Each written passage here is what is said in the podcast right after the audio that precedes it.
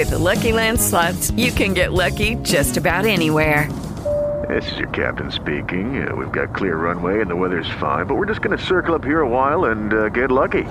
No, no, nothing like that. It's just these cash prizes add up quick. So I suggest you sit back, keep your tray table upright, and start getting lucky. Play for free at LuckyLandSlots.com. Are you feeling lucky? No purchase necessary. Void where prohibited by law. 18 plus terms and conditions apply. See website for details.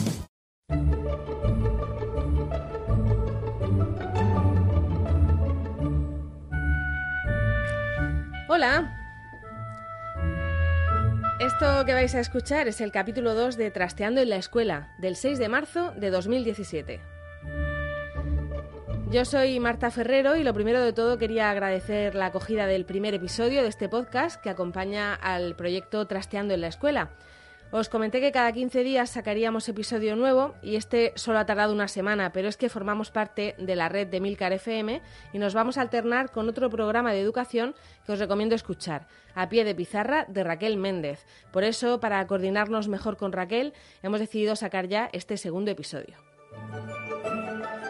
Hoy vamos a conocer mejor una pedagogía que tiene su origen en Suiza a principios del siglo XX, la escuela Waldorf. Su creador fue Rudolf Steiner, doctor en filosofía y letras, que nació en Austria en 1861. Estudió matemáticas, física y otros dominios de las ciencias y las artes.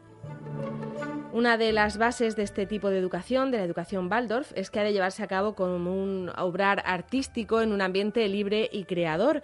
También tiene que basarse en una colaboración amistosa entre maestros y padres para que los alumnos sean siempre el centro de toda la actividad.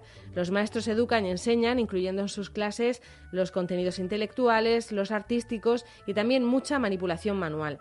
Otro de los puntos es que los maestros están en una formación permanente y además eh, las escuelas Waldorf no presionan al niño con exámenes y calificaciones, sino que tratan de fomentar el desarrollo cooperativo. Vamos con la entrevista de Trasteando. Bueno, eso es la teoría, pero ¿cómo se lleva eso a la práctica? ¿Cómo es un aula en un colegio Waldorf? Pues le hemos pedido a Francisco Ortuño, que es maestro de educación infantil y profesor de la Escuela Waldorf de Murcia, que nos lo cuente. ¿Cómo definirías, cómo le explicarías a, un padre, una madre que llega nuevo al, Colegio Waldorf de, Murcia, eh, ¿qué, se va a encontrar allí? ¿Cómo definirías qué es Waldorf? Bueno, para mí lo más importante, yo cuando viene mucha gente buscando la pedagogía Waldorf, más que buscar la pedagogía Waldorf, muchas veces se acercan, como no es tan conocido o no saben tanto de la pedagogía Waldorf, vienen buscando como escuela libre. Entonces es la primera, es el primer encuentro que van a tener con esta pedagogía, porque no realmente la libertad entendida desde esta escuela es a través de los límites, algo que puede resultar muy chocante, pero realmente lo como concebimos nosotros la libertad es a través de lo rítmico y a través de bueno de, que el ser humano solo en función de cómo supera sus deseos y cómo controla sus deseos alcanzamos la libertad. Si no sería todo lo contrario, sería esclavo de mis deseos. Entonces eso es algo que choca mucho cuando de primera viene la gente buscando una escuela libre. Aquí el niño no hace ni elige todo lo que quiere realmente aquí se va a encontrar con un ritmo al cual se le va a acompañar a través de lo rítmico, pero se va a encontrar que no en todo momento va a ser lo que, lo que el niño Y Francisco, ¿y eso en qué se nota? O sea, uno llega a una, a una escuela Waldorf o, Waldorf y, para empezar, ¿las aulas son, son diferentes? Las aulas son diferentes, pero más allá de que sean diferentes, hay una estética, claro, y puedes buscar la estética Montessori, la estética Waldorf, pero para mí al final eso no, no deja de ser pura estética, que realmente pues es muy bonito y tiene, tiene trasfondo el por qué los materiales son naturales o los colores son bastante bastante pastel, son cosas muy suaves para que el niño pueda pueda crear su propio entorno, pero pero más allá de eso a mí eso me parece insignificante, entre comillas, en comparación con lo que realmente tiene que vivir en esta pedagogía, pero da igual que sea Baldor o que sea otro tipo de pedagogía, realmente lo importante que tiene que vivir detrás de, la estética o de los materiales, y a mí ahí es donde realmente me enamoré hace años de la pedagogía Baldor, es lo que hay en el ser humano y lo que hay en el niño. La pedagogía Waldorf, eh, sobre todo, nos suena de infantil y, primaria, o como decías, de 0 a 6 años, pero creo que se puede, que se puede extender más allá, ¿no?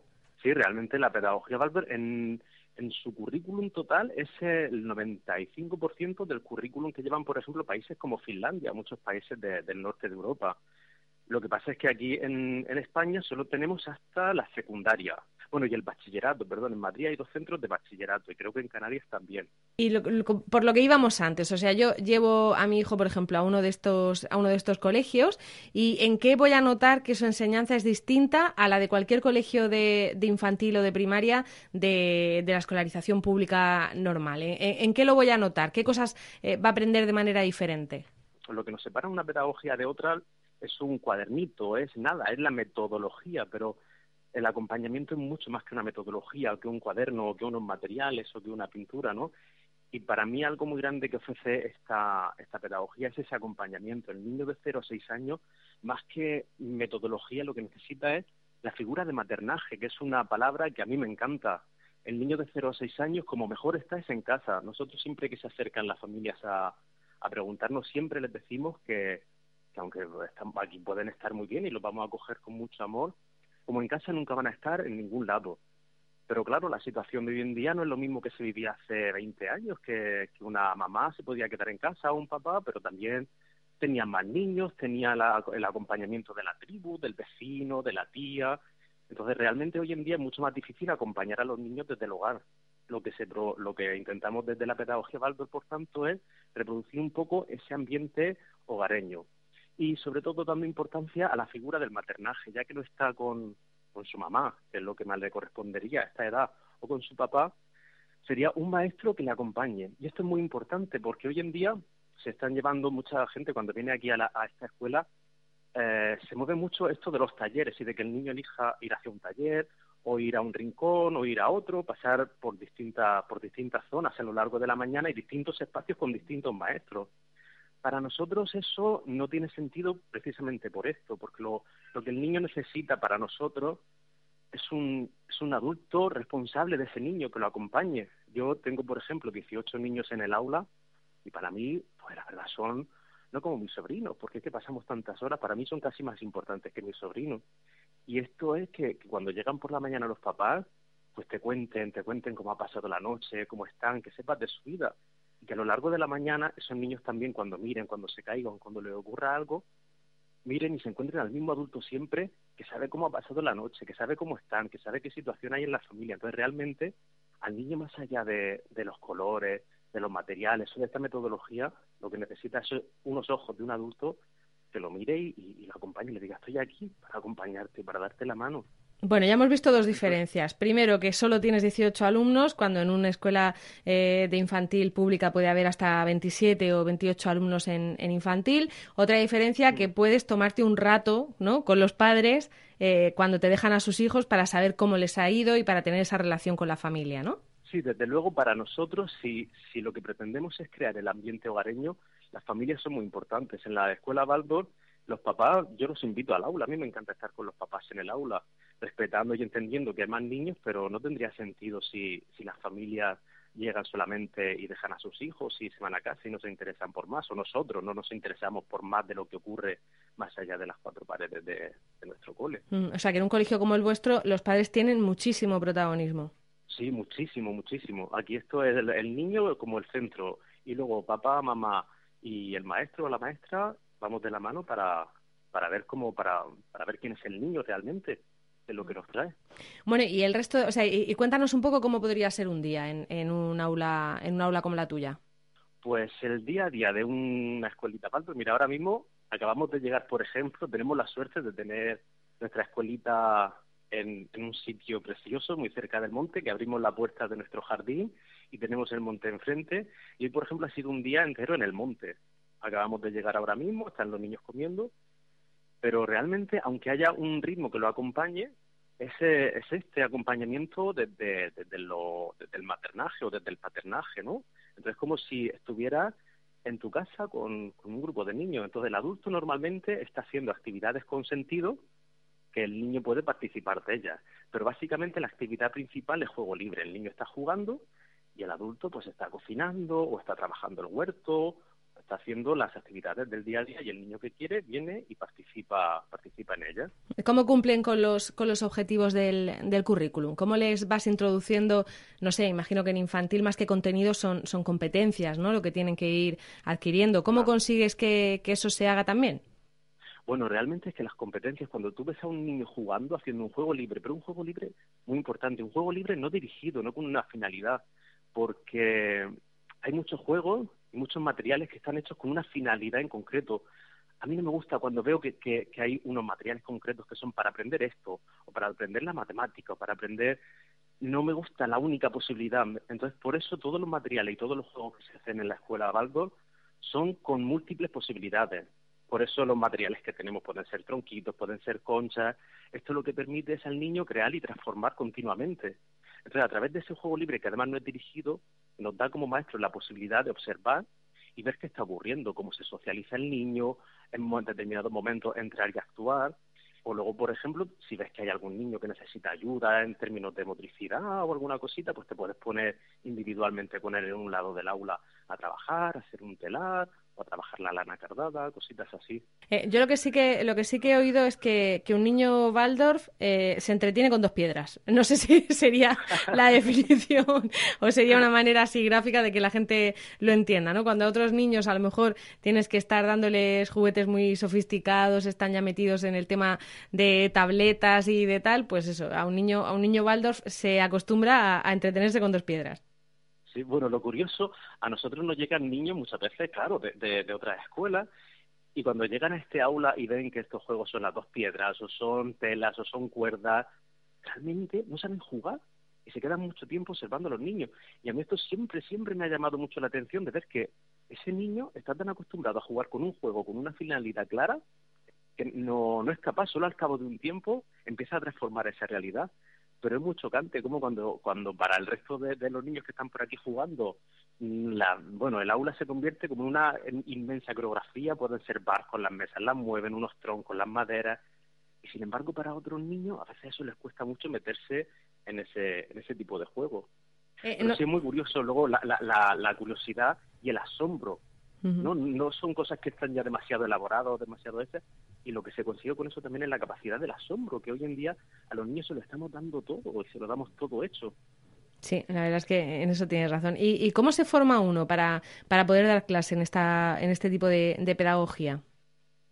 Pues una cosa también muy importante para nosotros que nos diferencia de algunas escuelas que están empezando a trabajar con distintos métodos, es súper importante que una persona que esté acompañando a un grupo de niños, por mucha vocación que se tenga, que sea un maestro formado en educación infantil, si está en la etapa de infantil, en primaria si es primaria, pero es algo que los papás tienen que saber y tienen que conocer.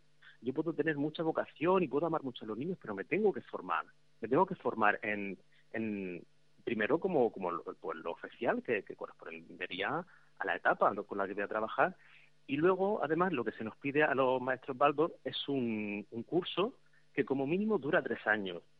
Digo como mínimo porque a mí hay una cosa también que me encanta y es que en la pedagogía Baldor, para mantener el nombre, el maestro tiene que estar en, en, constante formación y supervisión.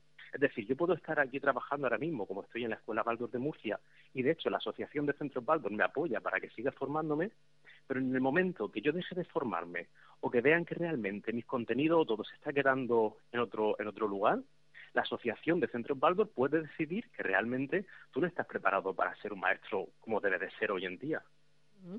Bueno, eh, pues ya sabemos un poquito más y, yo sí que me gustaría ya para, terminar, Francisco, que nos contaras qué, sientes cuando, bueno, no sé si has entrado alguna vez en un aula de un, de un colegio normal, por llamarlo de alguna manera, o, cuando estudiabas, al ver a, a, los niños con tres, cuatro años sentaditos en su pupitre rellenando fichas, ¿qué piensas de cuando ves algo así? Bueno, yo llevo tengo la suerte, la gran suerte de dedicarme a lo que más me gusta en el mundo, que es la educación. Y antes de la pedagogía Valverde yo llevaba como 10 años, he trabajado en, llegué a trabajar en privados, pero también en, de, interino. Y claro, lo conozco bien. De hecho, yo mi manera de llegar a la Waldorf fue a través de, una crisis, de estar en el aula viendo todo este tipo de cosas que conforme vas estudiando y vas profundizando, yo siempre lo digo, es mi manera de vivirlo. No quiere decir que sea así, pero yo decía, es que yo me siento parte de una especie de maltrato a la infancia. Yo no quería, que no digo que sea así, era mi manera de vivirlo, ¿eh? Pero claro, era, es, asombroso cuando de repente te ves en un aula y conoces al niño porque te das cuenta del ser que habita en él, más allá de lo que de los contenidos que se supone que tienes que dar, de quién es el niño, porque salta con la pata coja, porque mete el comer dentro de una fita, bla bla bla bla bla. Cuando ves al niño más allá de eso dices, "Wow, todo lo que me he perdido durante este tiempo y todo lo que yo pensaba que era el niño." Y es algo muy muy muy grande, o sea, es que realmente los maestros tendríamos que no parar de profundizar continuamente en qué es el ser que tenemos delante.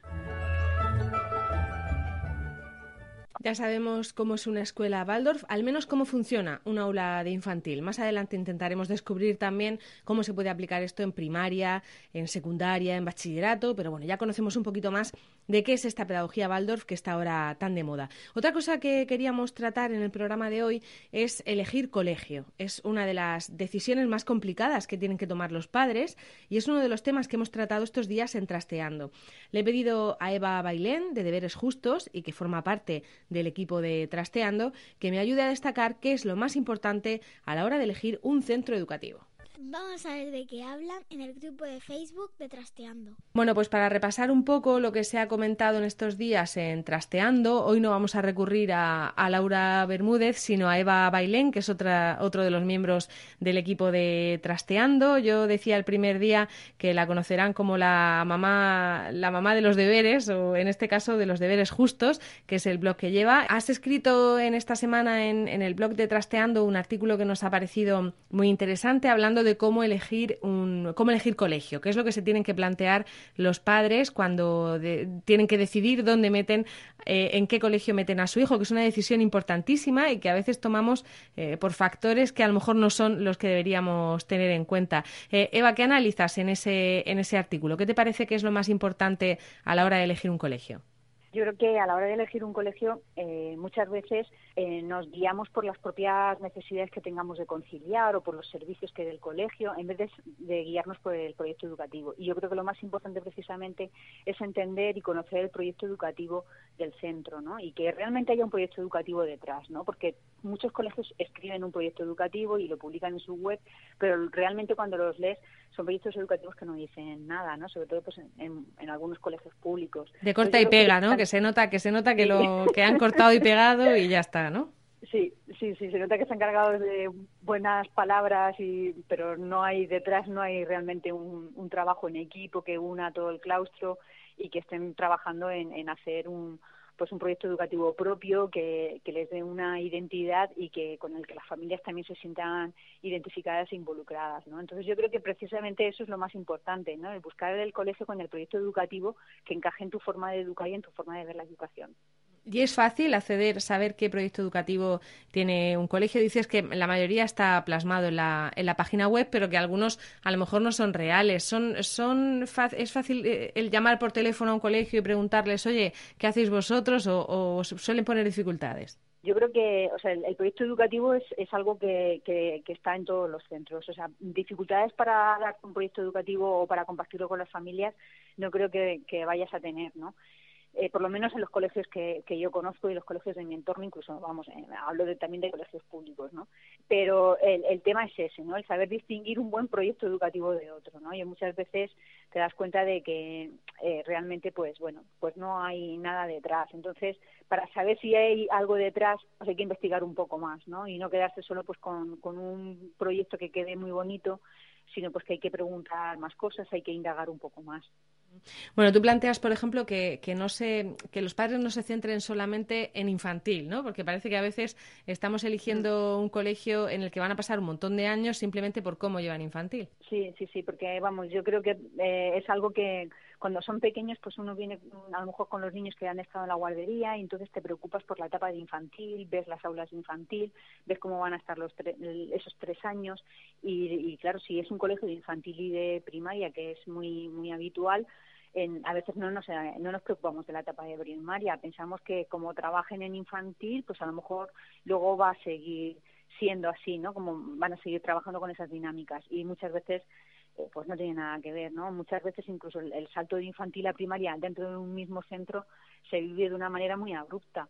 Entonces yo creo que hay que hay que intentar eh, encontrar por lo menos eh, el equilibrio entre infantil y primaria y, con, y considerar que el niño va a estar por lo menos ese tiempo en, en el mismo colegio, ¿no? Y buscar un colegio pensando pues en esos nueve años.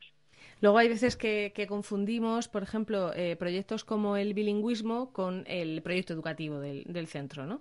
Sí, vamos, el bilingüismo es un pues es una idea que se ha ido intentando en muchos centros, eh, llamándola bilingüismo para mí de una manera bastante eh, capciosa, ¿no? Porque realmente pues eh, el bilingüismo no se no se consigue así, ¿no? Y te das cuenta que los niños están en un colegio que supuestamente es bilingüe y no son bilingües ni de casualidad, ¿no? Además eh, se está penalizando muchas veces con el bilingüismo el, pues el aprendizaje de de las ciencias sociales y las ciencias naturales porque se está haciendo en inglés eh, y los niños realmente no tienen el nivel de inglés que necesitan para, para asimilar y trabajar esos conceptos.